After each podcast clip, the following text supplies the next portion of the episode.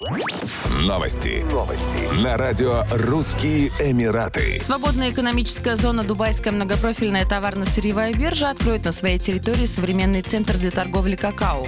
Новый проект поможет в перспективе превратить Дубай в международный центр торговли какао. Первоначально услуги поставщикам и покупателям этой продукции будут оказываться на площадке кофейного центра зоны.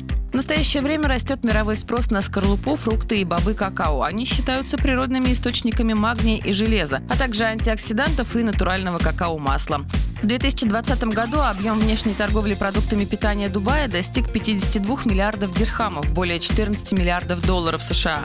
Объем импорта продуктов питания составил 34,7 миллиарда дирхамов, около 9,5 миллиардов долларов США, экспорт 10 миллиардов дирхамов, более 2,5 миллиардов долларов США, а реэкспорт 7,3 миллиарда дирхамов, порядка 2 миллиардов долларов США. Долгожданный весенний ливень прошел 26 апреля в Эмирате Фуджейра. Национальный центр метеорологии опубликовал кадры с затопленными трассами и тоннелями. Синоптики обещают выпадение осадков еще в течение ближайших трех дней – в среду, четверг и пятницу. Ведь в небе над некоторыми регионами ОАЭ формируются конвективные облака.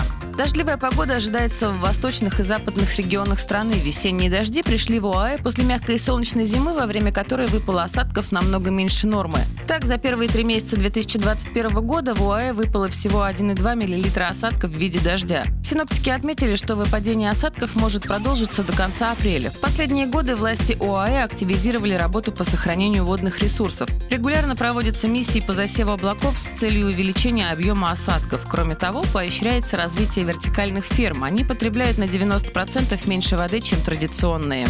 Еще больше новостей читайте на сайте RussianEmirates.com